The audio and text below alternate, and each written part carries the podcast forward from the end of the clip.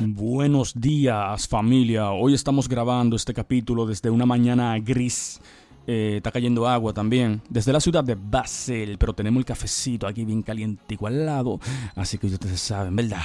Así que somos imparables cuando tenemos café. Eh, hoy estaremos hablando de una temática un poco controversial, eh, pero para mi entender es importante que se explique, así que vamos al mambo. A ver, ¿Por qué existen mujeres en esta tierra que dicen que no necesitan a un hombre para vivir? O sea, ¿qué lleva a una mujer a tener que pensar así? O sea, nosotros los humanos que estamos compuestos de tantas emociones y anhelos, ¿y cómo es posible que un ser que ansía tanto afecto y protección como la mujer llegue a adoptar esa manera tan pobre de pensar? Y que conste, para dejar esto claro desde ya, esto aquí no se trata de sustento financiero ni nada de eso, ¿eh? Nada, nada que ver. Así que vamos a esto.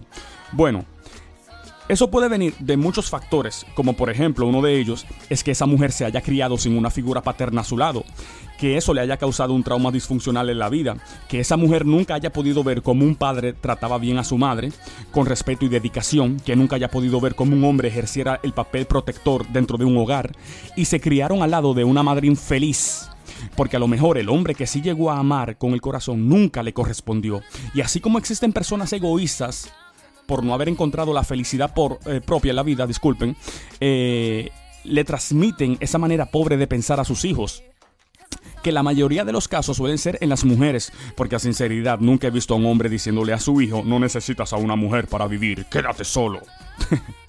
Si para cualquier padre uno de los orgullos más grandes es que su hijo llegue con su novia a la casa. Y es que le voy a decir algo familia, si una mujer se cría con una figura paterna y viendo cómo ese padre trata bien a su madre, es que nunca en su sano juicio esa mujer pensaría, yo no necesito a un hombre para vivir, sino al revés. Cuando yo tenga un hombre, quiero uno igual de bueno que mi papá. Por más cosas e independientes que usted sea en la vida, nosotros sí nos necesitamos, tanto hombres y mujeres, porque Dios nos creó con ese propósito para que nos complementemos en la vida y nos apoyemos mutuamente.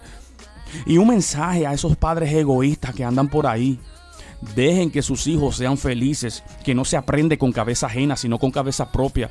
Que usted no haya podido ser feliz en la vida no significa que sus hijos no tengan el derecho de poder llegar a serlo. Así como las personas que no nacen siendo racistas, atención, tampoco nacen mujeres y hombres con esa mentalidad tan pobre de pensar. A esas personas las hacen. Qué pena. Usted sabe lo que es eso, querer anhelar algo con el corazón así, tenerlo cerca y tener que desangrarte por dentro porque tus principios, entre comillas, te dicen que está prohibido que lo sientas. No me lo quiero imaginar lo fuerte que tiene que ser eso. Yo crecí viendo a una buena mujer con su esposo y mi anhelo siempre será encontrar a alguien así porque es lo lógico. Bendiciones familia. This was The Max Show.